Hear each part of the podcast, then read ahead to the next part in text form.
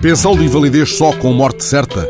Nem sequer é outra maneira de dizer vai morrer longe, mas é outra maneira de dizer vai viver longe enquanto não morres. E entretanto confirma, para que te protejamos, o prazo de invalidade. O teu prazo de invalidade. Razão tinha o Brecht. Temei menos a morte e mais a vida insuficiente lê-se o decreto-lei assinado há menos de uma semana por Pedro Mota Soares e não se vislumbra a alegada maior justiça da mudança de paradigma apregoada pelo Governo. O critério enunciado é o da maior abrangência do universo de potenciais beneficiados, ao que se lê no Correio da Manhã. Ou seja, a nova lista contempla mais doenças desde que matem depressa. É um contrato a prazo com a morte nos olhos. António Osório, não antecipes a tristeza de morrer.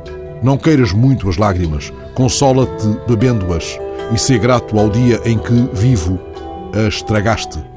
A pensão de invalidez passa a ser para quem morra no prazo de três anos, comprovadamente. Ninguém consegue prever com essa exatidão, lembra Lourdes Silva, da Associação Nacional de Esclerose Múltipla, entrevistada pelo Correio da Manhã, hoje. António José Forte, ainda não. Não há dinheiro para partir de vez. Não há espaço demais para ficar. Ainda não se pode abrir uma veia e morrer antes de alguém chegar.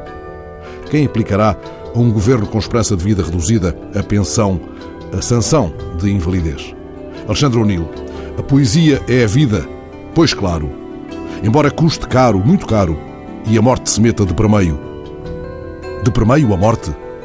Sim, a renegada, venha rebuçada ou escancarada, a que te ceifa inteiro ou se deita primeiro de esperanças na tua lástima de cama.